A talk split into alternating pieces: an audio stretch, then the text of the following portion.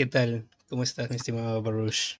Muy bien, fíjate, con un poco de dolor de garganta ahora que volvimos de allá de, Ciudad de México. ¿No estás ahorita en México? Este, ahorita estoy en Mexicali, pero estuvimos en Ciudad de México. Pues ¿Mexicali es como que un pueblo o una ciudad diferente de Ciudad de México? ¿Dentro de México o es en otro lado? Es en el estado de Baja California, en, México también. ¿Hay un lugar que se llama Baja California en México? Así es. No sabía. Está justo en frontera con California, Estados Unidos. Ah, ¿De dónde eres, eh? O sea, no eres de México, ¿verdad? No, yo no. Yo por un momento pensé que te había mencionado de dónde era, porque como me, decías ahora México y luego me dijiste ya, y te dije a las 10, y tú me dijiste entonces serían las 9 de acá. Ah, es que siempre. Yo ya entendido que sabías de dónde era. Dije, qué, raro. Sí, siempre digo hora México porque aquí en Mexicali es una hora menos que Ciudad de México. Entonces, este, pues utilizo la hora de México porque pues creí que eras de Ciudad de México. Ah, entonces ahorita ahí en Mexicali, ¿qué hora es? ¿Las nueve? Las nueve, ajá. Ah, mira tú. No, yo soy de Perú. Órale. Aquí en Perú son eh? las once y veinte. Ya es tarde, una disculpa, no, no, de haber sabido que eras de Perú lo hacíamos más temprano. No, tranquilo, no hay problema, yo soy nocturno, trabajo mucho mejor de noche. no hay problema, qué bueno, qué bueno. Yo creí que eras de Ciudad de México yo cuando te consulté de la entrevista, tú me dijiste que sí, todo, y de ahí de golpe me dijiste el jueves, y yo pensé que me ibas a dar, o sea, que me ibas a decir sí en un tiempo más, y luego de ahí justo me dijiste, puede ser el miércoles mejor, y yo dije, wow, súper rápido, entonces ahí acomodando, acomodando unas cosas, pero acá estamos, pues, ¿no? ¿Qué tal? ¿Cómo ha estado tu día? ¿Cómo prefieres que te diga? Eh, Baruch está súper bien, ¿eh? no, no, no pasa nada, ajá. Este, muy bien, fíjate, eh, justo ayer eh, llegué de Ciudad de México, este, tocamos allá en el, en el Pepsi Center abriendo el show de Fouls, este, estuvo, estuvo muy bonito, estuvo muy lindo, vi a viejos amigos, hice nuevos amigos y fue un poco agotador porque justo cuando me mandaste el, mensaje, yo estaba en el aeropuerto con la incertidumbre de si íbamos a salir o no, porque pues nos cancelaron el primer vuelo que teníamos para regresar, nos lo cancelaron el domingo, este, estuvimos como 14 horas este, en el aeropuerto, 9 haciendo, hora, haciendo fila, perdón, este, para consultar el cambio de vuelo. Y pues fue un fin de semana de locos, fue un fin de semana muy cansado, pero pues ya descansé, ya estoy un poco mejor. Y justo, justo te decía que esta semana, porque la, la siguiente semana quiero empezar a trabajar en, proyectos que tengo pendientes. Entonces, como esta la agarré como tipo descanso, este, es como, ah, ok, pues vamos a, a hacerla esta semana, ¿no? Que es cuando tengo más tiempo. Entonces, a buena hora te escribí, porque si, o sea, si te escribía un poquito más, posiblemente ya estabas más copado de tiempo. Sí, no, estuvo excelente. Y la neta, pues ya tenía ganas de, de, de platicar con alguien, ¿no? De, no sé, acá. ¿Es la, ¿es la primera vez que te hace una entrevista? Eh, no realmente, o sea, ya he tenido varias, pero como el fin de semana estuve loco, pues quería contárselo a alguien. Entonces, cuando me mandaste mensaje dije, ah, pues a huevo, de aquí puedo, aquí puedo platicar un poco. Claro, perfecto. La experiencia, ¿no? Sí, vamos a ir repasando un poquito con eso, pero para iniciar con todo, antes de entrar como tal a tu proyecto de Niño Viejo, recordemos un poquito tu pasado. Pues. ¿Recuerdas cuál fue tu primer acercamiento a la música? Sí, de hecho lo recuerdo, lo recuerdo con mucho cariño porque pues mi acercamiento a la música como tal fue gracias a mis tías, ¿no? Las hermanas y primas y, y sobrinas de mi mamá, este, bueno, son mis primas, no las sobrinas de mi mamá, pero yo siempre les dije tías porque son mayores que yo. El punto es que eh, en las fiestas familiares ellas siempre ponían música, eh, pues rock o, disco o baladas o así. Y recuerdo mucho en las fiestas familiares que ponían en una tele así grande y como con un sonido, el home theater ese que tienen las casas, ¿no? Ponían videos de, de Nirvana, de Radiohead, de, de, los Beatles, de Rod Stewart. ¡Wow! ¡Qué buena este, música! Sí, de, muchos artistas que pues yo estando chiquito pues no los conocía, pero los conocí gracias a eso, ¿no? Y entonces, estando en las fiestas estas familiares, pues yo me sentaba y me quedaba viendo la pantalla por, por horas así. Y pues me gustaba mucho ver cómo esta gente pues se desempeñaba en el escenario, porque muchas veces ponían conciertos y decía, wow, yo quiero hacer eso en algún punto, ¿no? Me empezó a interesar un poco más este, la música rock ya cuando, cuando entré en la, en la secundaria que empecé a escuchar, pues no sé, Arctic Monkeys, My Chemical Romance, este, Metallica, Nirvana, que me fui de lleno con estas bandas, pues este, escuché mucho los Beatles también. La primera canción que me aprendí en guitarra fue este Yellow Submarine de los Beatles y fue, aprendí a tocar guitarra porque quería hacer una banda con un amigo y mi amigo sabía tocar guitarra, pero yo no sabía tocar nada y al principio quería tocar el bajo, pero no, no, no me convenció mucho, entonces me fui a aprender guitarra. Estuve unos meses en, en cursos de guitarra clásica, pero no me gustaron tampoco, entonces los dejé y empecé a aprender por mi cuenta, ¿no? En, en videos de YouTube, en tutoriales. y pues sí, básicamente esa es la historia de cómo me acerqué a la música y cómo empecé a, a tocar, ¿no? Justo, no sé si lo conozcas, tuve la oportunidad hace unas dos semanas, sí, de entrevistar a Plástica. No sé si lo conozco. Ah, creo que sí, es una banda, ¿no? De, de acá de... Bueno, es una artista solista mexicana también. Ah, ok. Ajá, sí, me, me, suena. Creo que sí he escuchado. Justo dijo algo que es muy, muy cierto, ¿no? Que es la historia de nuestra generación. O sea, muchas personas de nuestra generación que crecieron han aprendido de manera más autodidacta, pues no viendo videos. O sea, YouTube es la escuela hoy en día. O sea, tú puedes aprender muchas cosas viendo tutoriales nada más. Sí, tal cual. De hecho, pues te digo, la primera canción que aprendí que fue este Hielo Submarine, que la aprendí así tal cual, la aprendí completa con todos los acordes, porque sí me aprendía riffs, este, pues, pero nada más me aprendí el riff y ya no, ya no buscaba más de la canción, ¿sabes? Este, sí fue gracias a YouTube tal cual. Y creo que si de no haber sido por YouTube, probablemente me hubiera dado mucha flojera o, o, mucha pereza seguir intentando aprender la guitarra, no sé. Sí, suele pasar, suele pasar. Yo cuando era más joven y estaba en primaria, quería aprender a tocar guitarra. Pero yo quería irme con la guitarra eléctrica y mis padres me dijeron, ya te vamos a matricular en una escuela que era así tipo conservatorio y yo me di con la sorpresa de que primero tienes que aprender la acústica para luego irte con la guitarra. Y yo quería irme de frente yo soy mucho de esas personas que le gusta correr y no me importa si me caigo, pero aprendo, pues entonces. Pero era más chivolo, entonces no podía darle las contras a mis padres que ellos me decían vas a hacer esto y listo. Nunca aprendí a tocar guitarra. Mi guitarra está ahí en Aún estás a tiempo, ¿eh? Aún estás a tiempo, ¿eh? Nunca Siempre quería aprender. Para... Y me han dicho también lo mismo, pues, o sea, que puedo aprender por tutoriales, eso. Lo que sí aprendí fue a tocar la batería y de manera autodidacta, simplemente jugando Guitar Hero. Sí, de hecho, el, el Guitar Hero y el Rock Band son muy buenos, ¿cómo se dice? Métodos para practicar la batería, la neta. Sí, yo aprendí así, pues entonces. excelente. Sí, fíjate que el Rock Band es de mis juegos favoritos por lo mismo. Qué épocas, muy buenas épocas. Y Justo. sin contar tu proyecto actual, ¿has tenido algún otro proyecto musical en el que hayas estado involucrado? Eh, sí, de hecho, eh, pues tengo, tengo mi banda desde hace siete años. Este, esta banda se llama Fractals. Eh, con ellos empecé a tocar eh, todavía en general, ¿no? Sí, todavía seguimos. Este, estamos un poco más tranqui porque pues estoy dándole ahorita un poco de lleno a lo que es Niño Viejo, ¿no? Y pues cada quien trae sus, sus proyectos y eso. Pero pues seguimos tocando cuando nos invitan y seguimos trabajando en música para estar sacando. Este, ese proyecto empezó hace unos seis, siete años. Este, justo cuando estábamos en prepa, yo creo, en preparatoria, pues con ellos empecé a tocar, con ellos empecé a, hacer música y a, tocar en vivo y a aprender como que todo lo que conlleva tener un, proyecto musical, ¿no? Eh, son mis mejores amigos y actualmente pues Ángel y Martín, que Martín tocaba el bajo y Ángel la batería, pues ellos tocan conmigo también en Niño Viejo. ¿Por qué? Porque pues no, no conocía a nadie que lo hiciera mejor que ellos, ¿sabes?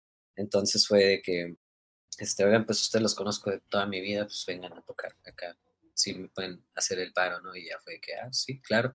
Y pues sí, también estoy involucrado en, eh, soy como músico de apoyo de un proyecto de acá de Mexicali que se llama Raticida.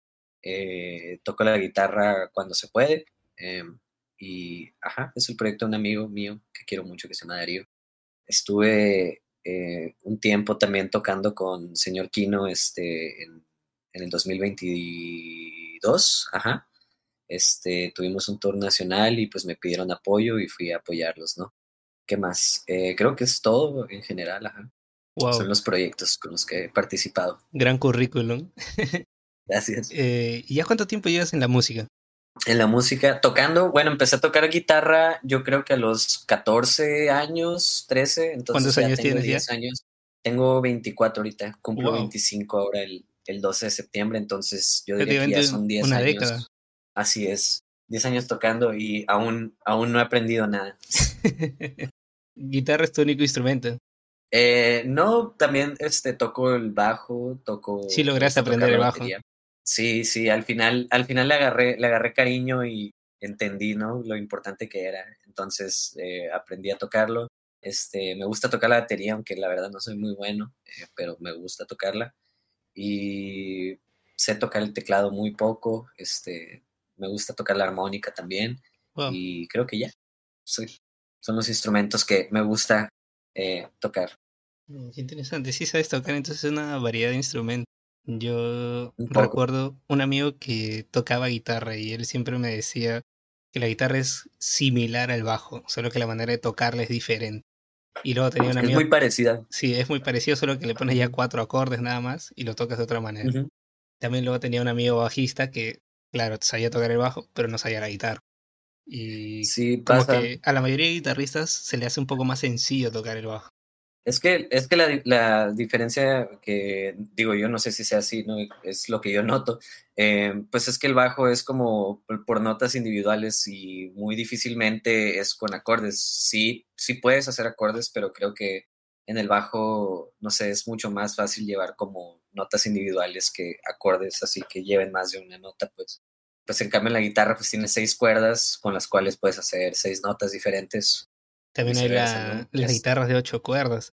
Sí, es todo un caso la guitarra. El bajo también, digo, no, no solo es como tocar notas y ya, también tienes que tener como que tu groove y tu, estilo, ¿no? Tu, no sé, acá meterle sazón y, y, que, y que tenga ritmo y que tenga ese, ese feeling acá.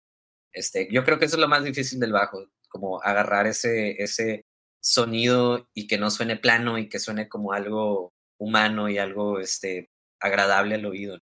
Yo creo que gente que quizás no está muy metida en la música, a veces menosprecia un poco al bajo, pero el bajo le da el cuerpo a la canción a veces.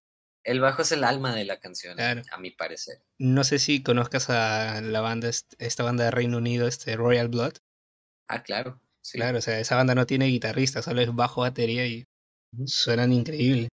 Sí, sí, es, este, es muy buena banda. De hecho, pues hace poco estaba hablando con, con Ángel, con, con mi baterista, de eso, de que eh, pues como tocamos con Fouls, es como que nos acordamos como de las bandas que escuchábamos en ese entonces, como que ah, Royal Blood, es verdad, Royal Blood. Es una banda cabroncísima, están muy, muy pesados, la neta. Sí. Y ahora que justo lo mencionas, ¿cómo llegas a tocar con Fouls? Mm, ¿Cómo es ese? Es algo, es algo muy gracioso. Porque nos, o sea, nos platicaron, bueno, nos avisaron el, el mismo lunes, este, de que eh, Mario, que está ah, pues fungiendo como tipo manager este, con, el proyecto Niño Viejo, este, me avisa de que, oye, eh, le vas a abrir a, a, el sábado. Y le digo, pero, ¿cómo que, cómo que el sábado? ¿Cómo que... o sea, de golpe. sí, fue de golpe. Y ya me dijo que sí, güey, me aprobaron esto de que quieren que abras tú el show. Entonces, pues me puse a a organizar todo, a comprar vuelos, a sacar merch, este, no sé, todo fue una locura esa semana. Este, le hablé a los chicos y les dije que hey, tenemos que ensayar de que mañana. Entonces, desde el martes hasta el jueves estuvimos ensayando eh, y pues planeando todo, ¿no? Buscando eh, con quién podíamos dormir, este, los vuelos, todo, todo eso, ¿no? Eh, planeando el show, sacando canciones. Eh, se supone que íbamos a volar el jueves, justo, eh, perdón, el viernes en la noche, o sea, como que jueves en la noche para amanecer viernes, y nos cancelaron el vuelo, sorpresa. Entonces nos regresamos y ya volamos el sábado en la madrugada. Pero sí, fue algo muy, muy repentino. Eh, me emocioné mucho cuando me dijeron, entonces fue como que hay que hacer todo lo posible para que esto suceda. Justo Mario me dijo así que, oye, esta es una oportunidad muy buena, creo que no deberíamos desaprovecharla, entonces, este, pues hay que hacerlo acá. Y pues fue, sí, lo, hicimos, lo logramos. Y cuando a ti te anuncian, cuando te, te comunica tu, tu manager, ¿verdad? ¿No? Es el que te dice. Cuando tu manager te dice, vas a abrir el show de Falls, pero te lo dice así como una posibilidad, te lo dice, vas a abrir sí o sí. Me lo dijo como ya una confirmación. Algo concretado. Ajá, algo ya concretado. Porque recuerdo que me había preguntado como que, oye, ¿qué vas a hacer el 20 de mayo? Y yo, pues nada, ¿por qué? Y ella me dijo que, ah, no más. Y fue como que, yo creo que mandó como el pitch, ¿no? De que la propuesta o algo así. Y pues la neta, muchas gracias, Mario. Eh, fue una experiencia increíble. Este, eh, Falls estuvo increíble en vivo también. Es una gran, gran banda. Sí, definitivamente. la gente nos recibió muy lindo también. Este, yo estaba muy asustado porque decía, ¿y qué si me empiezan, si empiezan a gritar cosas de que bájate o algo así, sabes? no sé, estaba muy, estaba muy ansioso y nervioso. Pero ya en cuanto nos subimos, como que la gente nos empezó a recibir muy, muy bien y pues eso ayudó a, calmar los nervios y, y, ya estar como que, ah, huevo, aquí estamos seguros, ¿sabes? Y esta fecha que justo comentas, la, la de Falls, o sea, es una más, creo, porque en este año han ido ya varias fechas, creo, a México. Sí, hemos, hemos tocado en distintas partes de México esta, esta, este año. Eh, justo en abril tocamos en Ciudad Juárez y tocamos en Delicias y tocamos también en Hermosillo. Este año no hemos tenido la oportunidad de ir a Tijuana, pero vamos a ir a Tijuana ahora en, en julio y en agosto pues esperemos que se pueda concretar unos planes ahí que estoy, que estoy este, tratando de, de concretar, ¿no? Para visitar pues más, más ciudades porque queremos ir a Monterrey, queremos ir a, Torreón, queremos ir a Guadalajara, queremos ir a tocar a, todas partes, ¿no? Y pues así, incluso pues en lo que he tenido el proyecto y en lo que he visto cómo ha crecido, pues gente se acerca a, los mensajes, ¿no? En los DMs y me dice que, oye, ven para acá, oye, estaría bien que vinieras para acá, este, o incluso me mandan gente que puede armar eventos y me dice, ah, manda, podrías mandarle mensaje a esta persona para venir. Y pues eso me motiva mucho a, hacer que las cosas sucedan, ¿no? A estar yendo y viniendo y planeando y, ensayando y sacando música y tocar y después repetir el ciclo. Y justo esto que comentas que has estado pues viajando por tocadas, ¿eso es con tu banda o con tu proyecto de Niño Viejo? Es con Niño Viejo, ajá. Ahorita todo lo que estamos haciendo es, es, con, es con Niño Viejo, básicamente. Con, mm. con mi otra banda, con Fractals, estamos. ¿Cómo se llama? Eh, ¿Fractals? Fractals. ¿Cantan en inglés o en español? Empezamos cantando en inglés y ya después empezamos a cantar en español. Sí, porque ese nombre me suena totalmente en inglés. Sí, es un nombre en inglés. Este, empezamos, cuando empezamos, pues a mí por alguna razón se me hacía más fácil cantar en inglés. Este, y, en ese proyecto también cantabas. En inglés. Ajá, así es. Este, pero conforme pasaron los años, pues ya dije, oye, qué hueva cantar en inglés, pues voy a cantar en español, ¿sabes? Es el idioma que hablo desde que nací. Y pues empezamos a hacer canciones en español ya teniendo un poco en claro cómo ha sido tu pasado, hay que irnos al presente, específicamente a tu proyecto. ¿Cómo es que nace Niño Viejo? Y lo que me da muchísima curiosidad, ¿de dónde proviene ese nombre? Eh, Niño Viejo nace por este, la, necesidad mía de, de, hacer y trabajar estas canciones que no podía hacer con mi banda, con Fractals, ¿no? Eh, pues todo, todo, todo desde los, que será 15, 16, este, empecé a hacer canciones y muchas no quedaban como con el estilo de, de, la banda. Entonces yo empecé a grabar como que canciones aparte. Para ese entonces yo no me llamaba Niño Viejo todavía. Em, pero sí, empecé a grabar canciones, empecé a, a, trabajar como con el Audacity en la computadora y tratar de grabar con lo que pudiera con el celular. Pero conforme pasó el tiempo, dije, le voy a poner un nombre a esto, ¿no? Y un día que iba en el, en el auto con un, con un, amigo, que veníamos, este, pues acabamos de, fumar un gallos, ¿no? Unos porros. Y este, venía mirando para enfrente yo y veo un, autobús que dice niño viejo así con letras góticas. Entonces me quedé pensando y dije, ¿cómo es un niño viejo? Acá de que es un niño que puede sentirse tan cansado como una persona vieja, este, que a lo mejor una persona joven que ha vivido tanto, que siente que ha vivido tanto, que está tan abrumada por el paso del tiempo que ya se siente muy vieja, ¿no? O una persona vieja, una persona ya grande, ya mayor, que aún se siente como un niño y sigue viendo las cosas como un niño, pues con la misma ah, curiosidad, eh, intensidad y el amor que con los ojos de un niño, pues tal cual. Y se me hizo muy curioso estar pensando en esas dos lados como del nombre, ¿no? Y me gustó, se me quedó en la cabeza. Pasaron unos dos años y en el 2020, cuando empecé ya a formalizar el proyecto, me acordé de eso y dije, oye, pues le voy a poner niño viejo al proyecto. ese va a ser mi proyecto. Y, y, se quedó, tal cual. Wow, qué gran trasfondo. Creo que ni yo lo hubiera, ni yo hubiera logrado idealizar tanto el nombre de niño viejo, pero qué gran nombre. Justo acá. Gracias. En Perú hay este eh, no sé cómo llamarlo, podríamos llamarlo, es una figura, entre comillas, pública, una especie de youtuber, digamos, que se llama Niño Viejo. Eh, creo que no es el que tiene Niño Viejo, pero como escrito en portugués en las redes sociales. Claro. Sí, es el que lo tiene con H, ¿no? Niño Viejo. Es él, ya sé quién es. sí lo he visto. lo han etiquetado en videos míos como poniéndole que niño viejo. No, de verdad. Ok, sí. Justo está, está curioso. Justo yo le estoy comentando a mi enamorada ayer que había enviado unos correos y me había comunicado con, había estado enviando mensajes a artistas a ver si alguno me aceptaba poder entrevistarlo. Y le comento que me había respondido niño viejo. Y me dice, ¿por qué vas a entrevistar a todo niño viejo? Ella sobreentendiendo que hablaba de la, del youtuber de acá. Y dije, no, él no, nada que ver. Y justo yo le cuento a mi primo y me dice lo mismo. Nunca he visto videos sobre él, pero sí de él, perdón, pero sí lo tengo ubicado por lo mismo que lo etiquetan en fotos. Sí, bueno, yo tampoco he visto videos de él, lo único que veo son de vez en cuando que me aparece un video de TikTok y digo así, o sea, da risa a veces las cosas que habla, pero bueno, no, no soy muy fan de, de su humor. Pero qué, qué chévere, qué chévere trasfondo el de tu nombre, muy existencialista. Creo que nunca lo hubiera visto así. Me gusta, me gusta. Sí, tal, tal, tal cual es como, eh, no sé, sobrepensarlo o de cierta manera, pero sí me, sí me, me, me, llegó muy duro, pues como que los dos lados de la moneda. Y más porque en ese tiempo como que yo me sentía muy uh, como abrumado de toda la vida en general, entonces me, me quedó como anillo al dedo el nombre. entonces. ¿Cuáles dirías tú que son las principales influencias y referencias que han moldeado tu sonido? Eh, está muy interesante esa pregunta porque mis influencias van cambiando conforme lo que voy escuchando, ¿no? Eh, pero creo que principalmente eh, yo empecé el proyecto con una idea de hacer algo tipo esta banda que se llama Pizza Time o, Panadería, que era como un garage pop bien este low-fi acá.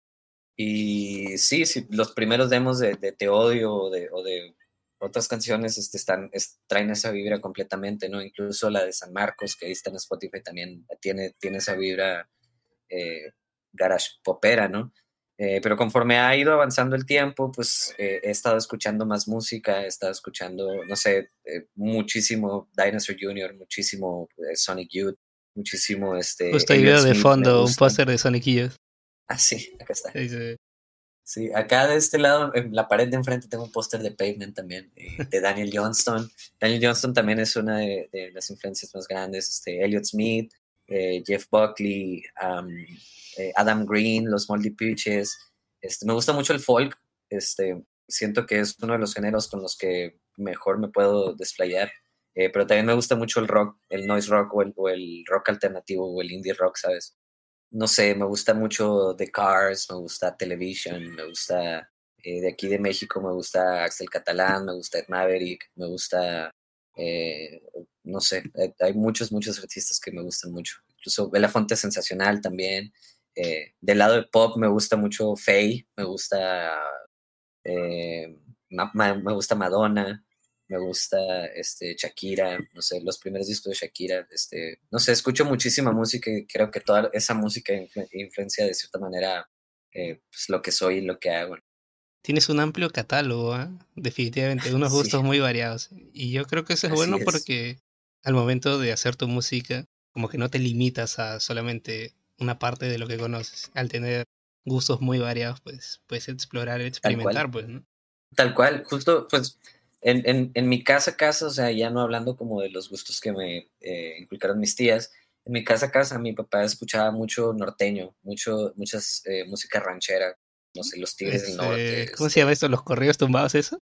Eh, no, los corridos tumbados es algo mucho más nuevo, ¿sabes? Ah, Las rancheras son los corridos de antaño, ¿sabes? Los, los corridos, corridos viejos, que son como tipo los cadetes de Linares, los Tigres del Norte, o sea. Ah, los Tigres del Norte sí los conozco. Ajá, pues parecido. Este, todo eso escuchaba mi papá y mi mamá escuchaba mucho, mucha balada, mucho pop, escuchaba de que Manuel, este, Pimpinela, Lupita D'Alessio, eh, no sé, como que pues música de, de, mamá, ¿no? Le decimos acá en México. He escuchado mucho ese nombre de, de Lupita D'Alessio, creo que voy a escucharlo. Sí, es una canta, canta muy bien. ¿Es mexicana? Sí, eh, no estoy seguro si es mexicana, la verdad, eh, pero sí canta en español. Pero no estoy seguro si es de México. Eh, Rocío Durcal también, Juan Gabriel, este, pues escuchate, digo. Entonces yo creo que es el gusto ese que tenían mis padres en casa y el gusto que adquirí con mis tías en las fiestas, pues, hizo como que una licuadora en mí, ¿no? De que es un licuado de, gustos y, y, de géneros que me gusta disfrutar y escuchar. Entonces está interesante. Sí, te entiendo totalmente. En mi caso, por ejemplo, mi papá siempre de niño me inculcó toda la música rock en español y en inglés. Héroes del Silencio, Nirvana, Guns N' Roses, YouTube, Depeche Mode, todos. Y por el lado de mi mamá era cumbia, merengue, salsa. entonces, Claro, sí, era una mezcolanza de todo. Ya, bueno, obviamente yo en la secundaria recién como que forjé ya un poco lo que a mí más me vaciló, que fue el metal. Ya no soy tan fan del metal como antes, pero sí lo escuchaba mucho. Sí, tal cual creo que, o sea, limitarse a escuchar como un solo estilo de música es como limitarse a conocer y a, o sea, es como, no sé, este, siento que toda la música de cualquier género tiene algo valioso, ¿no? Algo que decir. Y cuando encuentras eso que te quiere decir la música, eh, pues empiezas a apreciar más eh, el, el, panorama completo, pues si no solo escuchas una canción porque dices, ah, suena pegajosa, ¿sabes? Me quedo pegada, sino que ya la escuchas con, con, ese, con esa idea de ese mensaje que está tratando de transmitir desde un principio. Y creo que en todos los géneros existe eso y, creo que es bello reconocerlo y utilizarlo a, a, tu favor, ¿no? Y más que nada porque no te amargas la vida pidiendo que quiten cierta música o si estás en una fiesta y no te gusta algo, pues no vas a estar amargado, ¿sabes? Vas a estar disfrutando, vas a estar escuchando y disfrutando cualquier tipo de música. Es cierto, aunque yo creo que también todos en algún momento pasamos esa etapa en donde nos cerramos a ciertos géneros y decimos no, no, no y no. Claro, en, en, la, en, la, en la secundaria me, me da, o sea, ya viendo como que en retrospectiva como todo lo que decíamos del reggaetón y de Justin Bieber y de eso, ¿no? De que no, que es música de mierda y así, es como que, güey, pues no, acá que ya, ahora que crees, ahora, de ahora que estoy grande y que veo hacia atrás eso, es como, güey, que Qué estúpido uno se veía. Sí, sí, sí. Sí, es totalmente cierto. Yo creo que nuestra generación ha sido la más hater con el reggaetón en un momento. O sea, era como que no querían saber nada. Y ahora muchos ya crecieron y ven como que, bueno, es, es música para fiesta. Pues, ¿Qué esperas? Sí, fíjate, es, es curioso porque uh, yo di clases de guitarra un tiempo, hace unos meses, y justo llegaban unos niños y me decían de que no, profe, no queremos este, no, el reggaetón, el reggaetón es música, no es música, decían. Y decía, pero ¿por qué no es música? Y decían, porque pues está bien fea acá, de que no, no es música eso, es, mierda, llegaron a decir. Y dije como, pero ¿por qué? ¿Qué es la música? Y ahí dice, no, que es ritmo, es este tiempo, es melodía. Y le dije, y el reggaetón tiene todo eso, ¿por qué, ¿por qué no podría ser música? Ya se quedaban como pensando, ¿no? Así que, pero es que no, no nos gusta. Y le dije, ok, una cosa es que les, no les guste y otra cosa es que sea o no sea música, ¿sabes?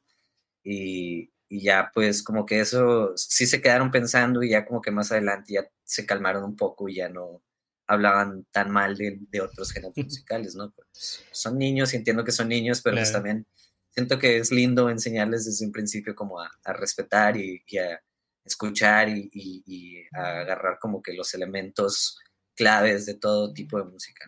Es cierto, pues no, porque yo creo que mucha gente a veces demerita el reggaetón y la verdad es que hay que ser sinceros, hasta yo creo que en el pop más mainstream, en el rock, en el metal, o sea, hay música que no me gusta etiquetar hacia la música, pero hay cierta música que simplemente es mierda, como tal. Pero hay otra música que realmente tiene un trasfondo, hay una producción muy bien elaborada, o sea, uno tiene que hacer detallar sí, tal Cual. Y hay reggaetón muy propositivo, o sea, claro, si tú buscas el más básico es lo que suena en la radio, pues que no te guste, pero si un poco exploras, pues hay cosas interesantes. Cada género. Sí, encuentras las... Ajá, cada género tiene sus ramas, pues, o sea, es como, no sé, si yo escucho metal y escucho lo, lo, lo, primero que me sale, probablemente tampoco me vaya a gustar, ¿sabes? Tengo que indagar un poco más y buscar un poco más para encontrar algo que se acomode a, a mis gustos acá. Y, cierto. pues sí, tal cual, tal cual, este, como también cuando decían de que los corridos o de que acá en México pasó y sigue pasando eso, ahora con los corridos tumbados que dicen que eso no es música, que está bien zarra, que, que canta muy mal, que no sé qué, que pero realmente tocar corridos requiere muchísima técnica y muchísimo, eh, pues muchísima técnica y muchísimo estudio, ¿sabes? O sea, no es algo fácil de tocar y no es algo que puedes tocar de la noche a la mañana, requiere años de preparación eso. Y, y, pues te digo, yo me di cuenta de eso también ya cuando empecé a meterme más en la guitarra y, a estudiar un poco más la música, ¿no? Dije, verga, no, no es, o sea, neta, los corridos, el norteño, los corridos tumbados, o como sea que los conozcan, es, un género súper extenso y súper bien trabajado y súper bien producido y súper bien pulido, ¿sabes? Es cierto, ¿no? o sea, yo creo que la gente a veces critica mucho viendo lo superficial, lo que está de moda, lo que está en tendencia, o sea, y por un tema ya critican todo un género, todo un movimiento. Por ejemplo, así es. En mi caso particular, no he encontrado no le encontró mucho la magia a los corridos tumbados. He escuchado, yo creo que de lo poco que he escuchado, porque la verdad no he tenido el grato placer de adentrarme, pero la que más ha sonado, eh, creo que alrededor del mundo es esa, la de Peso Pluma, y con otro grupo que creo que es Ella Baila Sola, no me acuerdo. Ella Baila Sola. O sea, no me ha gustado. Sí, creo que, creo, sí, creo que es la, la, no está tan buena esa canción, ¿sabes? Este... Claro, o sea, y por ejemplo, de ahí escuché otra canción, pero yo no sabía que era Correo Tumbado, pero creo que alguien me dijo que sí, que era, creo, este era la colaboración de Grupo Frontera con Bad Bunny, y esa sí me vaciló, y creo que alguien de ahí me dijo, ese es un correo tumbado, y yo, ah, bueno, pero no he tenido el placer de, meterme de lleno. De correos tumbados, este, hay un, un personaje en específico que a mí me gusta mucho que se llama Junior H, que la verdad es, es una locura, toca pero increíble la guitarra y sus canciones están muy lindas. ¿Cómo este, se llama? Muy bien hechas. Junior H. Junior H. Este, Junior H, ajá. Te lo recomiendo. La neta, este, es muy, muy bueno. Eh, y también está, bueno, los, yo recuerdo cuando ah, creo que sí lo he este escuchado porque hizo una canción con Eden Muñoz ahora último, llamada Becedaria. Ajá, sí, de hecho, es, se me hace que es de los mejores este, que hay ahorita, si no es que es el mejor. Este, mucha gente dice que es Natanael Cano, pero la verdad a mí no me pasa mucho Natanael Cano, si te soy sincero. Em, pero, ajá, sí, te digo, creo que hay magia en todo, ¿no? Y hay que aprender a identificar esa magia y, ponerle atención y, y, tratar de utilizarla, ¿no? Como conocimiento para un... Es cierto, pues al final la música es un arte y cada arte en sí tiene diferentes formas de expresiones y al final cada género tiene su magia, pero obviamente a veces la gente juzga viendo lo superficial, pues, cuando hay muchas cosas más interesantes que no vas a encontrar si no te arriesgas un poco. Si no buscas.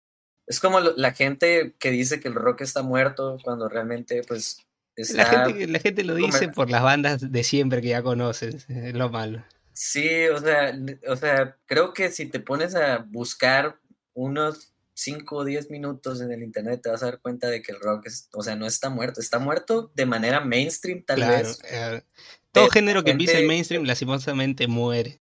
Así es, o sea, es un ciclo que va a pasar y, y, ni modo, ¿sabes? Pero el rock está vivo y hay muchísimo rock. Incluso ha ido evolucionando con los años. Ajá, ha ido evolucionando y hay bandas increíbles de rock. Yo creo que en todos los países, si buscas un poco, vas a encontrar rock increíble, ¿sabes?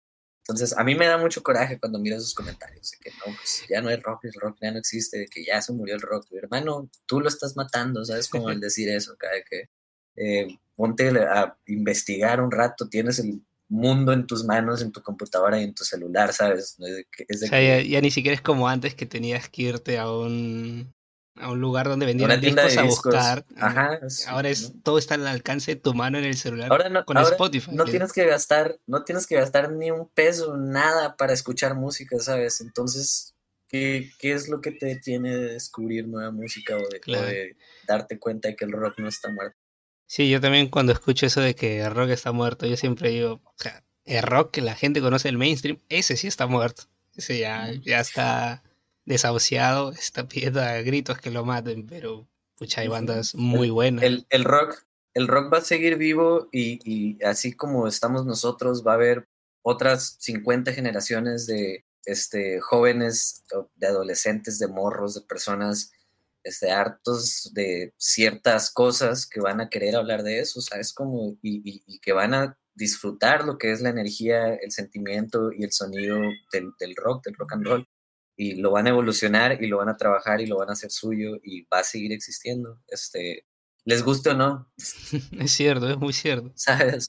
Por ejemplo, yo me acuerdo hace unos años, creo que en 2018, The Killers, sí debes conocer a The Killers, mundialmente sí, claro. The Killers. claro, claro. Este, vinieron al Perú y me acuerdo que mi amigo estaba en un grupo y, o sea, en un grupo de Facebook donde hacían memes y estaban bromeando porque The Killers venía y sus teloneros eran Royal Blood y la gente decía, mejor que The Killers telonea Royal Blood. Para ahora haciendo memes así. Igual que una vez vino Maroon 5 y sus teloneros era Incubus. Y la gente fue a ver Incubus, terminó y el concierto de Maroon 5 estaba vacío. Y la gente paraba haciendo memes con eso. Justo, justo hace poco pasó algo, algo muy chistoso. vinieron los Imagine Dragons a México, este, el Foro Sol, y les abrió una Donde hubo toda la polémica, creo, ¿no? Ajá. Hubo, una banda, bueno, les abrió una banda, no sé si los conoces, que se llama Enchilota. Eh, es una de las mejores bandas de rock este, que hay ahorita aquí en, México, a mi parecer. Y pues es un rock ruidoso, ¿sabes? Es un rock fuerte acá, de que con mucha distorsión, este, muy inspirado. Todo lo opuesto a Imagine Dragons. Todo lo opuesto a Imagine Dragons. Y, y le abrieron a Imagine Dragons. Y se me hizo bien curada acá que lo vi. Dije, ¿qué pedo? ¿Por qué, por qué pasó esto? ¿A qué hora pasó? ¿Cómo, ¿Tú fuiste al concierto Imagine Dragons? No, no, yo no fui, yo, yo todo lo vi por redes sociales. se me hizo muy chistoso de que mucha gente estaba de que, ay, no, qué, qué feos los que abrieron y no sé qué. Y pues no sé, tal vez por eso también me puse nervioso por el show de Paul, ¿sabes? Porque vi todo ese, ese polémica alrededor. Pero pues al final tocaron, les pagaron, mucha gente los vio este, está, y mucha gente le gustó, lo puedo asegurar. Eh, entonces, pues todo bien, ¿no? Supongo, pero sí, está, sí estuvo loco esa, esa decisión. Oh, pero qué, qué alucinante ¿eh? que, que hayas tocado para Falls. Yo, ah, ¿cómo, ¿cómo quiero verlos a Falls? Pero creo que, no, creo que sí han venido al Perú una vez. No estoy seguro. Yo los conocí antes de empezar pandemia en 2019 con sus dos últimos trabajos, el Everything is, no, no me acuerdo, tiene un nombre largo, está en dos partes. Y de ahí me metí lleno a su música, pero muy buena banda y qué chévere que hayas abierto. Muy buena banda. En, en, vivo, en vivo están, increíbles, la verdad. Son muy, muy buenos. Y en relación a tu música, ¿tienes alguna canción en particular que sientas que defina tu estilo y mensaje como artista? Creo que no he conseguido esa canción aún, como que esa canción que tenga todo lo que engloba y todo lo que quiero hacer, ¿sabes cómo? Eh, eh, creo que es parte de eso que te, que te, digo que conforme van pasando los meses voy cambiando mis influencias y, digo, siempre me mantengo fiel a las que ya tengo, ¿no? Eh, pero siempre estoy como haciendo algo diferente a lo que hice hace dos, tres meses, ¿sabes? creo que la que más se puede acercar a eso es Ser Feliz. Este, esa canción creo que es mi canción favorita de, de, de las que tengo junto con un par que acabo de hacer hace, hace literal unas semanas. Em, pero, ajá, tal cual creo que lo más cercano a eso sería ser feliz, pero al menos por lo pronto creo que no he llegado a ese punto de decir, esta, esta canción representa todo lo que quiero que represente eh, Niño Viejo, ¿sabes? Mm. Entonces, ajá, es, es, una, es una pregunta difícil. ya llegará el momento de que tengas esa canción.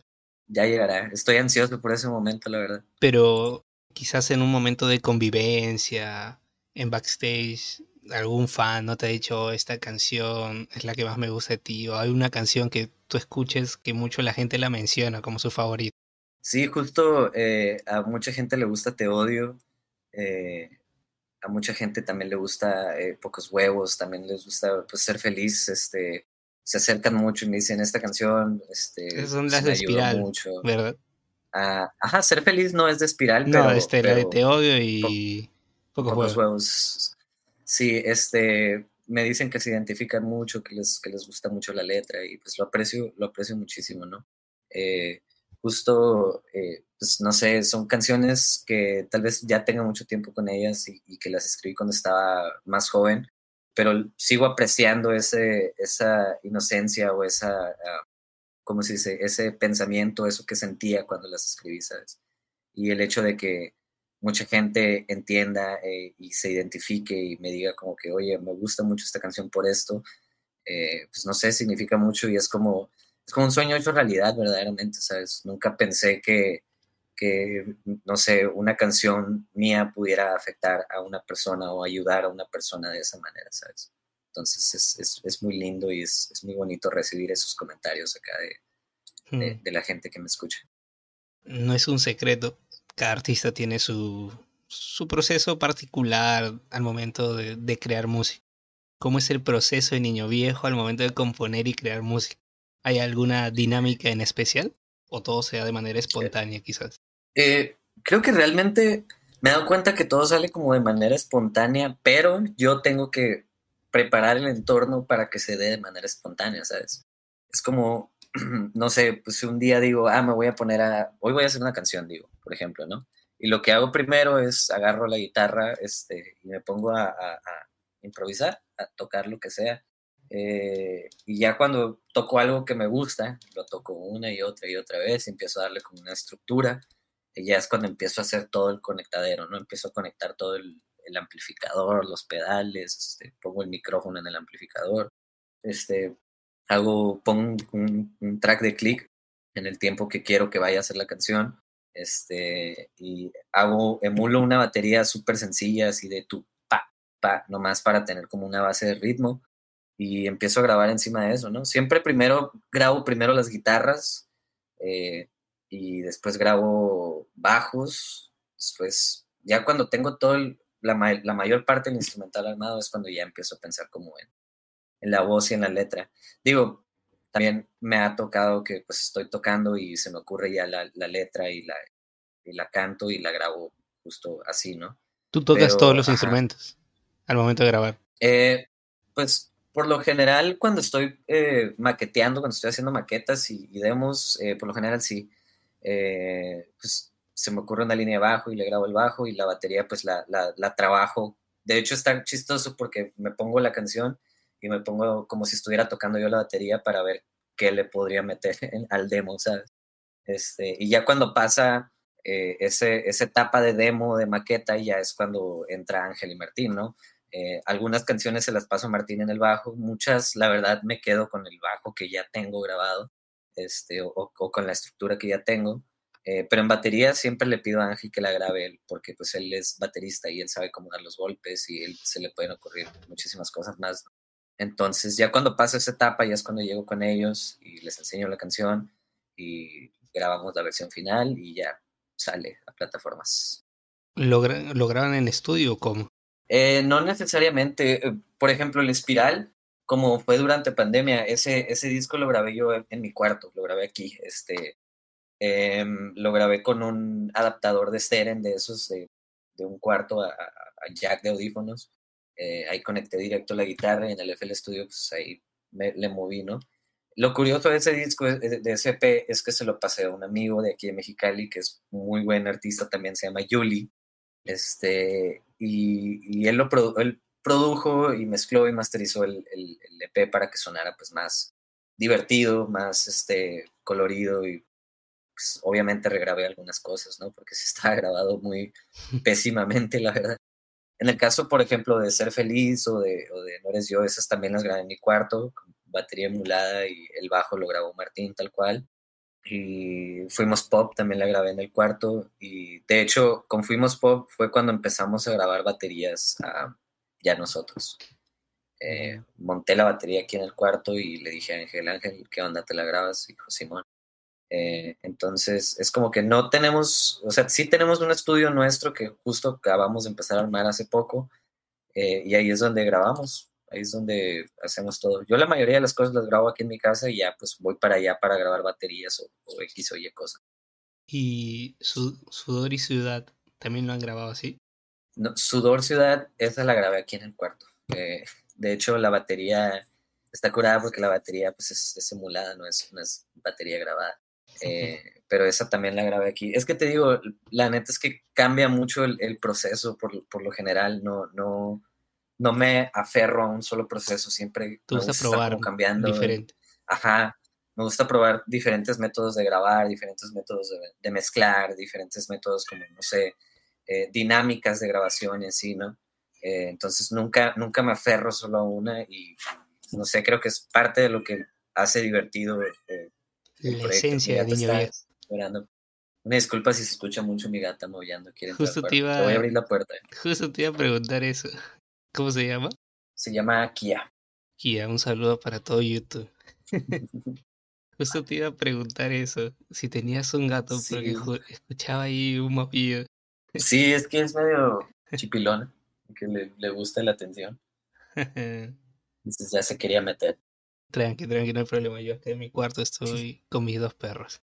Wow, quiere toda la atención. Sí, está, se pone aquí siempre. Ya, ven, por favor.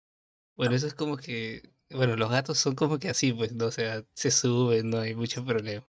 Es un poco se ponen, se ponen aquí así, mira, ya están volando los pelos ahí. este, se ponen aquí enfrente, así que siempre que estoy en la compu se me pone así enfrente. Esa es como que un poco la ventaja del perro. El perro se echa del piso y no se sube. Sí, no se sube, sí. bueno, eh, volviendo un poco a, la entrevista, ¿has tenido alguna experiencia bizarra o peculiar que has experimentado, ya sea durante una presentación, en el backstage o al momento de grabar algo? Mm, creo que una, una vez, lo más bizarro que ha pasado, una vez cuando estaba tocando con mi, banda, con mi otra banda, con Fractals, eh, estábamos tocando en una casa, en un, en un patio, y eran vísperas de Navidad. Cuando estábamos tocando, llega un sujeto y se quita la ropa, así, tal cual, se desnuda completamente y pues, pues nosotros seguimos tocando, ¿no? Dijimos, no, pues está, está en su pedo, ¿no? Es un show pong, supongo. Y, pero en eso sí que se nos acercaba y como que nos quería abrazar, entonces de que no, lo empujábamos hacia el lado, así que estoy para allá, que qué pedo. Y en un momento... totalmente desnudo. Estaba completamente desnudo el hombre. Eh, entonces como que ya se hartó y en una de esas se aventó así completamente la batería y pues lo tuvimos que jalar y sacarlo de, de, ahí, ¿sabes? O sea, se aventó a la batería así en medio de la canción y pues... ¿Pero nadie, nadie lo conocía o qué? Eh, no estoy seguro, la verdad no, no, no sé, yo no lo conocía y la banda tampoco lo conocía. No, o sea, digo, no sé. ¿se apareció así como que la nada o ya estaba ahí cuando ustedes estaban tocando? Creo, creo, creo que ya estaba, ya estuvo, estuvo durante todo el show, pero cuando nosotros tocamos fue cuando decidió... Estaba borracho, o estaba en su nota. Supongo. Quiero pensar yo. Wow, súper bizarro, ¿verdad? Sí, es una anécdota divertida, bizarra, este, pero pues la neta estuvo muy divertido. Ya después de eso ya estábamos como eh, sacando cura de eso, ¿no? Riendo, no sé. Sí, super, totalmente bizarra, pero yo creo que queda como para anécdota. Sí, tal cual. Y como niño viejo, ¿no te ha pasado nada así hasta ahorita? Mm, como niño viejo he estado muy tranqui, muy ameno todo. Fíjate, eh, ha habido gente que es un poco, uh, ¿cómo puedo decirlo? Sin sonar como grosero. Eh, podría decirse confianzuda, ajá. Y como que a veces, no sé, gritan, eh, pues, cosas, ¿no? En, en, el escenario acá, que a veces se me hace que están fuera de lugar, sinceramente. y pues creo que fuera de eso, pues nada, nada del otro mundo, la verdad. ha sido un, un, viaje muy tranquilo, una trayectoria muy tranquila, eh, el cotorreo con Niño Viejo, la verdad. Em, creo que lo más loco, pues la verdad fue lo de este fin de semana, que nos quedamos en un avión como nueve horas y después llegamos a México, tocamos y cuando nos íbamos a ir estuvimos como 14 horas en, el aeropuerto otra vez. Entonces es como, eh, fuera de eso, pues ha estado muy tranquilo, la verdad. Hasta me sorprende, ya debería pasar algo. ya no debe tardar en pasar algo. sí, se está preparando. Esta va a ser todo el público desnudo. Y ahora como para contrastar un poco con esa experiencia súper bizarra, una experiencia que sea súper memorable, que la recuerdes y digas, wow, qué gran día. Eh, justo esta última vez que fuimos a Chihuahua. Kia, ¿dónde estás? Una disculpa. Eh, bueno, justo ahora que fuimos a Chihuahua, en, en, Ciudad Juárez eh, se acercó, se acercaron chicos este, muy emocionados, este, como queriendo, queriendo platicar conmigo y, pues, nomás platicar, ¿sabes? Y la verdad es que aprecio mucho el hecho de que quieran acercarse a, conocerme para platicar y no como para nomás, este, no sé, subir una historia o algo así, ¿sabes?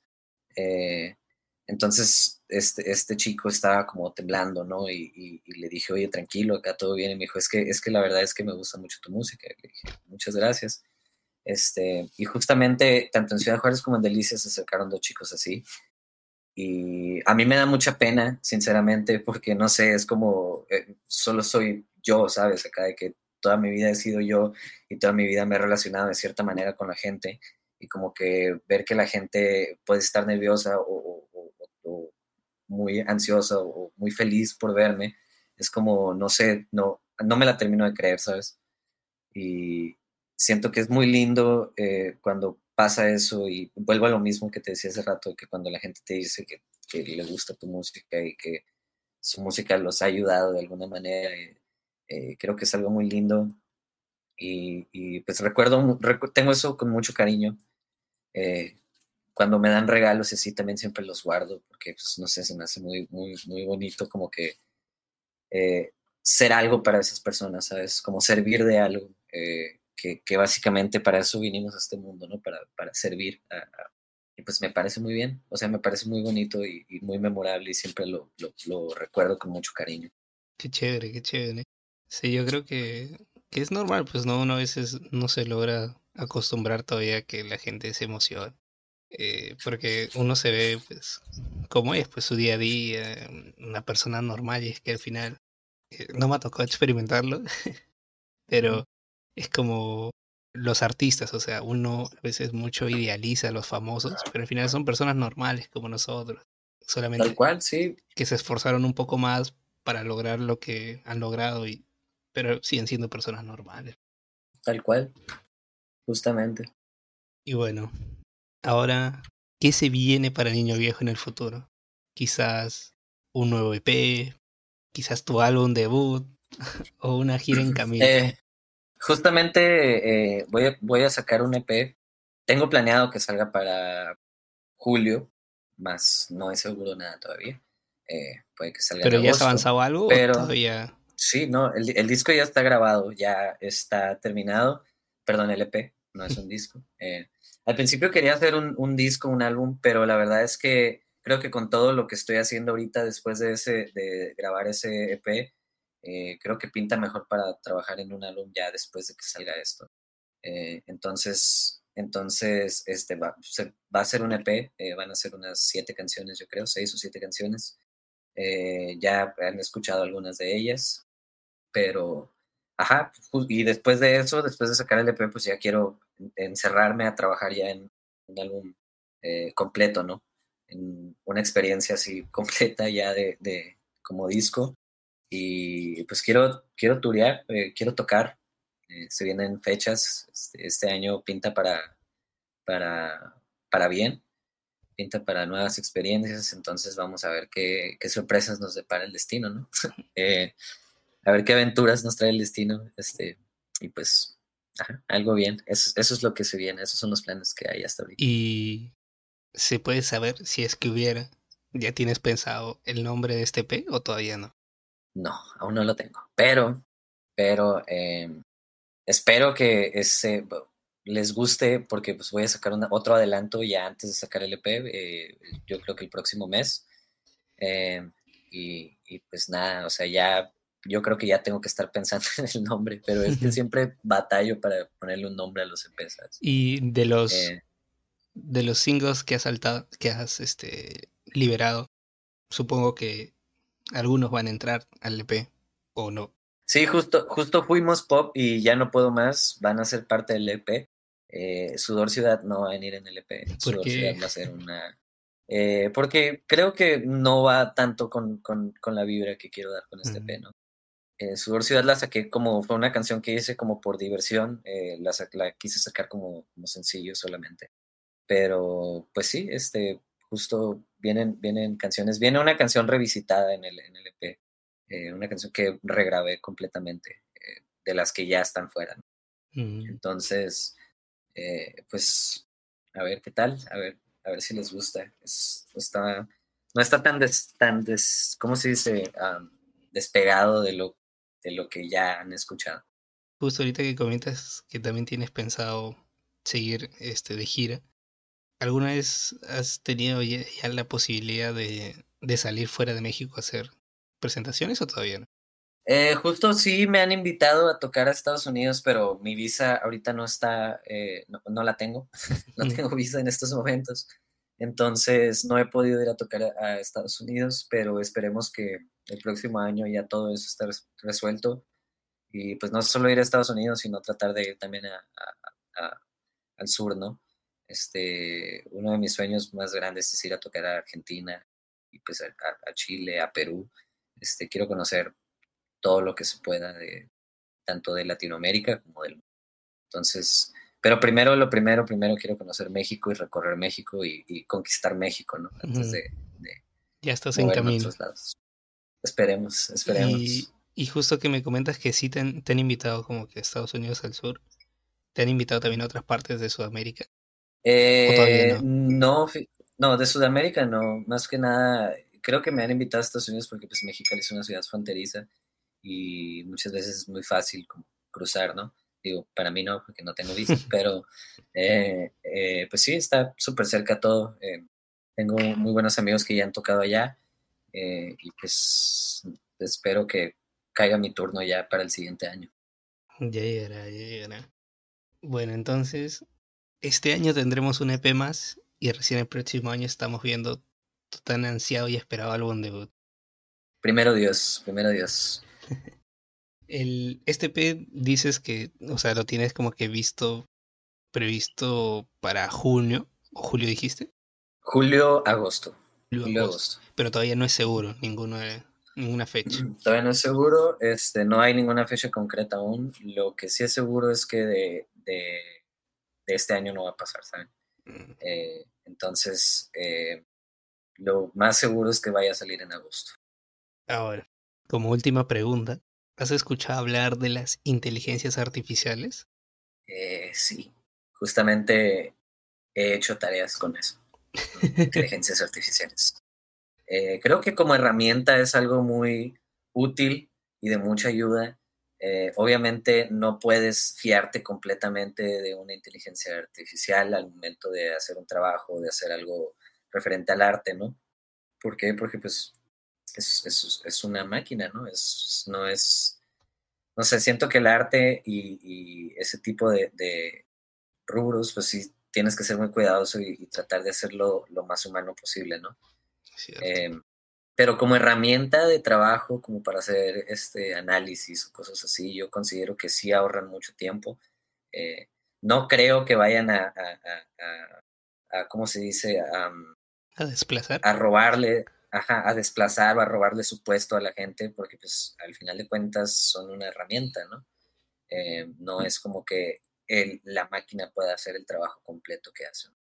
Sí me da miedo, de cierta manera, porque pues he visto películas, todos hemos visto Terminator, todos hemos visto Yo Robot. No, fíjate que yo no he visto Terminator. Eh, pues, Pero sí he visto Yo Robot. Ajá, haz de cuenta, este, eso, ¿no? entonces, eh, pues no sé, eh, no sé, da, miedo, pero pues a la vez siento que es muy buena herramienta y mientras la llevamos tranquilos, este, pues podemos hacer cosas muy, muy chilas con la inteligencia artificial. Es cierto, pues no, al final creo que la, la inteligencia artificial un día estaba viendo que, o sea, aunque uno no se dé cuenta, pues ese, el, ok Google, oye Siri, o sea, esos también están creados en base a pero no así. Incluso en los, en los videojuegos, este, en, en, en, el Animal Crossing que estaba para el DS o, o, no sé, el Mario Party, que juegas contra los, los robots, los, ¿cómo se dicen? Las computadoras, los CPUs en inteligencias artificiales. Siempre han estado ahí. Solo que ahora lo han llevado un poquito más allá. Que ah, ahora puedes están explotando. Tal cual. Y referente... De hecho, hace poco, hace poco hablando de eso con unos amigos, nos acordamos, no sé si te tocó una página que se llamaba Cleverbot, que era eh, una página de internet en la cual era como un chat, pero estabas hablando con la computadora. Entonces, Eso era una inteligencia artificial y estoy hablando de hace... Me suena. Cleverbot se llama. Me suena, me suena. Clever como de astuto, así. Clever, mira, te lo voy a escribir. este, eh, a, mí, me tocó ese, esa página en la secundaria y pues era un bot, tal cual. Hablabas con un bot y era como chatear con él. Y, y pues no sé, se me hace muy loco pensar pues que la, inteligencia artificial ahí ha estado siempre, simplemente, no sé, no era, no le poníamos tanta atención porque no era tan relevante ni tan exacta con las cosas que decía, ¿sabes? Igual yo creo que hoy en día todavía no hemos llegado al paso de que, como tú dices, no es todavía al 100% fiable. O sea, tú le puedes dar una operación, te lo puede hacer, pero en, en un gran porcentaje a veces la respuesta es errónea no es totalmente certera. Yo creo que para hacer ciertas cosas sí te facilita la vida, pero todavía no está en su ¿Sabes pico máximo. ¿Sabes qué es lo que me da miedo? El hecho de que puedan crear como que, o sea, rostros y, la, y puedan replicar la voz de una persona.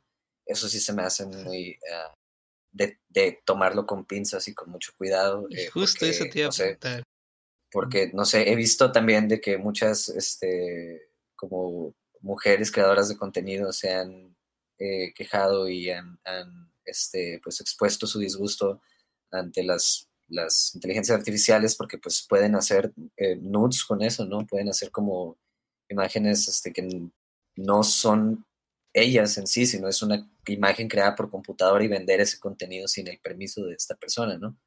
Eh, te digo, eso, eso es lo que a mí me da miedo y eso es lo que yo considero que se tiene que tomar con mucho cuidado de las inteligencias artificiales porque pues, no sé, o sea, está, está de locos. Imagínate un día abres Twitter y ves de que una foto tuya en pelotas acá de que no tienes idea de cuándo la tomaste ni de dónde salió y resulta que la hicieron por inteligencia artificial, ¿sabes? Es cierto. Este, está, está loco, está triste que la gente esté aprovechando tan buena herramienta para hacer eso, ¿sabes? O sea que... Pero siempre pasa, pues, ¿no? O sea, el ser humano tiene a veces las herramientas y esa herramienta se creó para otro fin y terminan usándolo para otra cosa. Es como las drogas. Desgraciadamente. O sea, muchas drogas se crearon con fines médicos y la gente lo terminó usando para otras cosas. Se cayó. ¿Qué hiciste? Tiró algo. Bueno, referente a este tema de inteligencias artificiales, ¿Qué opinas de que hoy en día se puede hacer música a través de un programa, que una inteligencia te lo cree? ¿Y cómo crees que podría afectar esto a la industria de la música? Viéndonos a casos de, por ejemplo, inteligencias que han revivido a Michael Jackson, a Freddie Mercury, y han creado canciones nuevas o covers. Creo que pueden llegar a afectar a la industria no de la manera en la que creemos, eh, sino como en la manera en la que es pues no sé, puedes pedirle a la inteligencia artificial como, oye, ocupo que me hagas una canción que hable sobre desamor, pero que tenga tres sílabas así y que el, estribillo o el coro sea de tal manera y te la va a hacer, ¿no? Yo creo que va a cambiar la industria en la manera en la que vemos a los compositores y en la manera en la que vemos a la gente que produce y trabaja detrás de la música, ¿no? Creo que sí, de por sí mucha música hoy en día es, es pura imagen, es como que esta persona la, la, tienes enfrente y tú piensas que te está cantando esas cosas tan bonitas cuando realmente pues esta música hay que 30 productores detrás, ¿sabes? Creo que lo que va a hacer es que ya no van a ser 30 productores, sino que va a ser una, una o dos, este, uno o dos programas de inteligencia artificial que te van a ayudar a hacer eso, ¿sabes?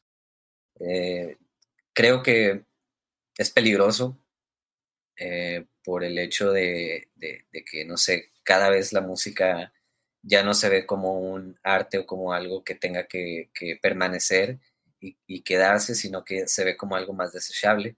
Y cada mes los artistas tienen que estar sacando música porque si no se vuelven irrelevantes, ¿no? Entonces, eh, creo que la inteligencia artificial va a acelerar muchísimo ese paso en caso de que lo lleguen a usar de esa manera. Es, no sé, es triste, pero yo creo que esa es la manera en la que puede afectar la inteligencia artificial en la música. Sí, pues vivimos desgraciadamente en la época de lo viral, pues de las tendencias, de lo que incluso muchos artistas elaboran sus canciones en base a que tienen que funcionar en TikTok sí o sí. Sí, a mí se me hace loquísimo y tristísimo eso porque ya no estás haciendo como que algo genuino que, que, que tú quieras hacer o que salga genuinamente de ti, sino que estás haciendo algo para agradar a la, al algoritmo, ni siquiera a la gente, al algoritmo, ¿sabes? Y, y, y, está triste pensar que hace 20, 30 años uno compraba un CD y en el CD podías ver, no solo estabas comprando la música del artista, sino que estabas comprando el arte de la persona que hizo la carátula, el arte, las fotografías que tomó el fotógrafo, este, la gente que trabajó imprimiendo el disco y haciendo el, el, el ¿cómo se dice? La caja. Este, y hoy en día ya ni siquiera se acostumbra a escuchar discos, ¿sabes? O sea, álbumes completos. Ahorita es como que, ok, vamos a sacar puros sencillos y ya que te hayan pegado unos 20 sencillos, vamos, vas a trabajar en un álbum. Y, es cierto. No sé, está loco, está triste, pero pues hay que adaptarse y no dejar que muera ese sentido de pertenencia y ese sentido de permanencia de la música, ¿no? Eh, seguir escuchando lo que, lo que nos gustó hace un año, hace dos años, hace dos, tres años. Eh, obviamente siempre escuchar música nueva, pero eh, no, no limitarse a estar queriendo cambiar de contenido, recibiendo contenido cada mes, cada semana. Sí, pues, por ejemplo, en mi caso, yo siempre he sido como que muy fan de, de escucharme todo un disco completo. O sea, si, no, si me gusta o no, pues no lo voy a saber si no lo escucho completo. Siempre he sido como que... Tal cual.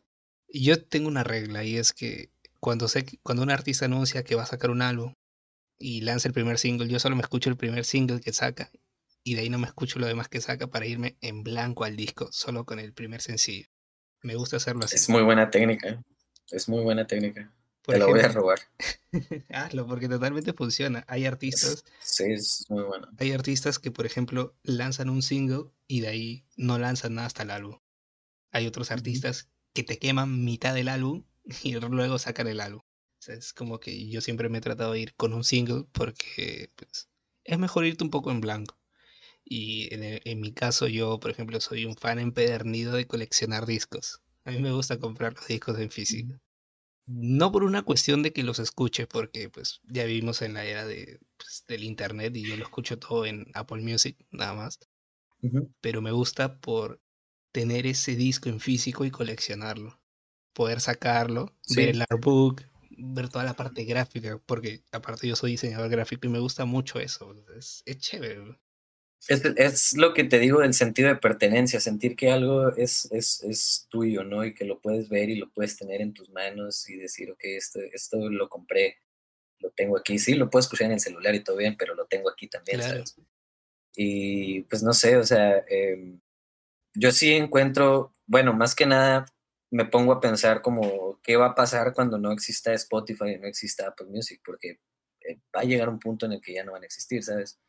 Este, qué va a pasar con toda la música y con toda esa colección de música que tenemos guardada ahí. ¿Tú crees, eh, ¿tú crees que va a llegar un día en donde ya no existan esas plataformas?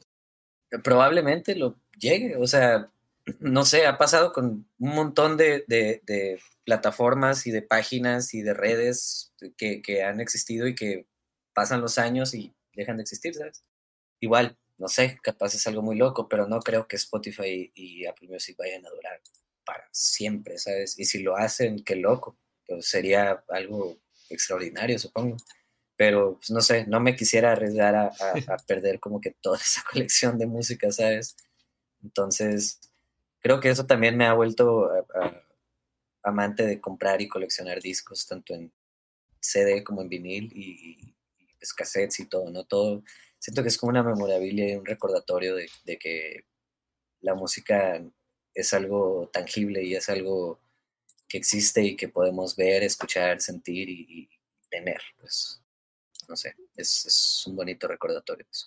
Sí, pues yo, aunque ahora también que lo recuerdo, cierto, pues no, o sea, hace años no existía Spotify, no había pues, Apple Music que yo recuerde.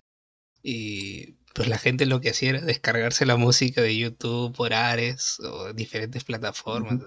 y yo me acuerdo que pues, antes de Spotify yo escuchaba los discos en físico, pues, en mi radio, ¿no? O sea, sí, yo creo que no es descabellado de que algún día pueda Spotify o estas plataformas de, música no existir, pues, porque en algún momento todo termina siendo obsoleto. Pues, Así es. Bueno. Tal cual. Para ir cerrando ya la entrevista, quiero que hagamos un pequeño top, específicamente tu top 3 de tus artistas y o bandas favoritas que tengas y una canción favorita de cada uno. Ok, wow, esa es, muy buena, ¿eh? ¿eh? Ok, tiene que ser como de orden de... Es que de más favorita, menos favorita. Creo que tu gato no se quiere quedar ahí. sí, no, eh, en el orden que tú mejor lo veas. Te voy a decir mis tres favoritos en, en general, ¿no? ¿No? quiere decir que uno sea mejor que el otro ni nada. Eh, pero bueno, en, primer lugar yo creo que pondría a Lou Reed. Eh, Lou Reed para mí es de esos artistas que cambiaron absolutamente todo en su momento, eh, junto con, con, The Velvet Underground, cuando, cuando pues salió el disco de The Velvet Underground que la gente no lo compró. Hay un, hay un dicho muy bonito que dice Brian Eno que eh, mil personas compraron el disco de Velvet Underground cuando salió, pero esas mil personas este, salieron y formaron una banda. Se ve a tu gato ahí, está destruyendo algo. Una disculpa. ¿eh? Eh, bueno, lo que estaba, Lou Reed, eh, mi canción favorita de Lou Reed, yo creo que podría ser, uh, podría ser Coney Island Baby o, no sé, Walk on the Wild Side del Transformer Welcome the Wild Side es de las más escuchadas de Lou Reed, pero la verdad es que es de que la canción, ¿sabes? Como, es como, o sea, no sé, la escuchas y instantáneamente se te queda y dices, wow, esta es una muy buena canción. O sea, cuando tú dices de em, Transformer, ¿es que estuvo en el soundtrack de Transformer? No, no, no, el disco se llama Transformer. Ah, el disco de, de Lou Reed, sí. Ese disco lo produjo eh, David Bowie, si no me equivoco. Wow. Entonces está, está increíble. Lo voy a escuchar. Eh, en segundo lugar, eh, creo que pondría a los Arctic Monkeys. Eh, mi canción favorita de ellos se llama That's Where You Wrong, del álbum Soccer and Sea. Me parece una de las mejores canciones de la historia. Eh, me hace sentir muy bien cuando el escucho.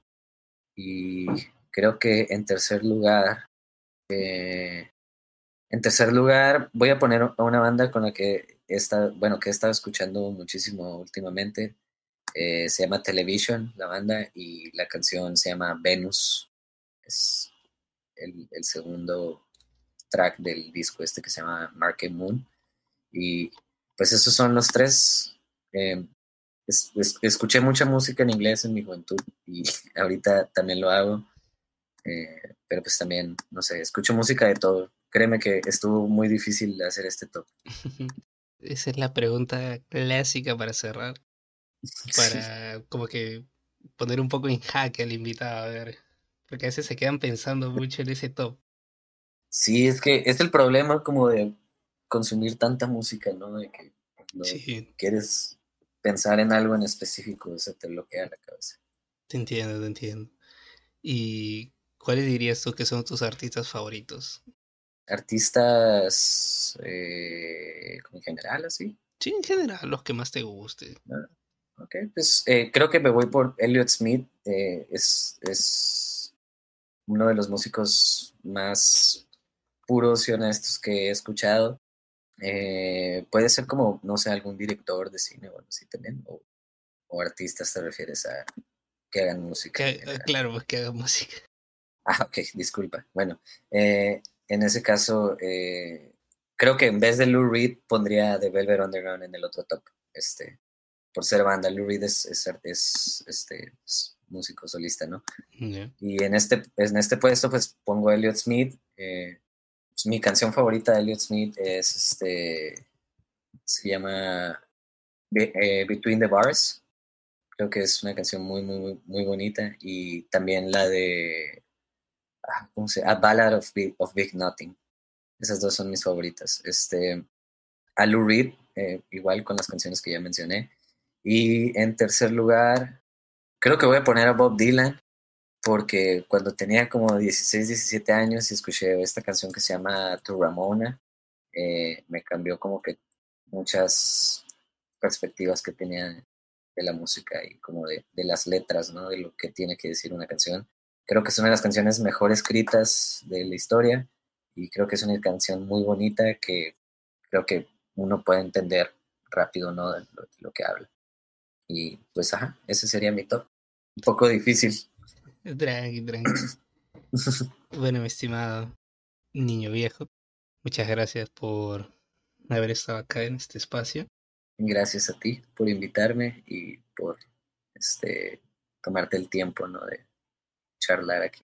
No, ha sido una plática muy amena, totalmente. Nos hemos compartido un poco de experiencia. Ha sido muy divertida esa, esa experiencia bizarra que has contado. Estuvo muy eh, loco. Muchas gracias en verdad por haber aceptado. Y bueno, espero que tu proyecto siga hacia adelante y puedas este seguir aperturando a bandas así del calibre de Foz. Me, has quedado, me he quedado impactado cuando me dijiste Foz. no lo vi venir. Sí, este, esperemos también sigan cayendo estas oportunidades de trabajar y abrir para bandas tan chilas y tan importantes, ¿no? Sí. Em, pues así. Muchas gracias, la verdad. Gracias por considerarme, gracias por tomarte el tiempo y, pues estamos ahí en contacto, ¿no? Sí, no. A, a través de las redes sociales. Siempre. Gracias a ti y solo me queda decirte gracias y que te dejo el espacio para que digas lo que tú desees y despidas este podcast barra entrevista. Eh, muchas gracias nuevamente. Espero que todos estén teniendo una muy buena noche o muy buen día, dependiendo de la hora en la que estén viendo esto.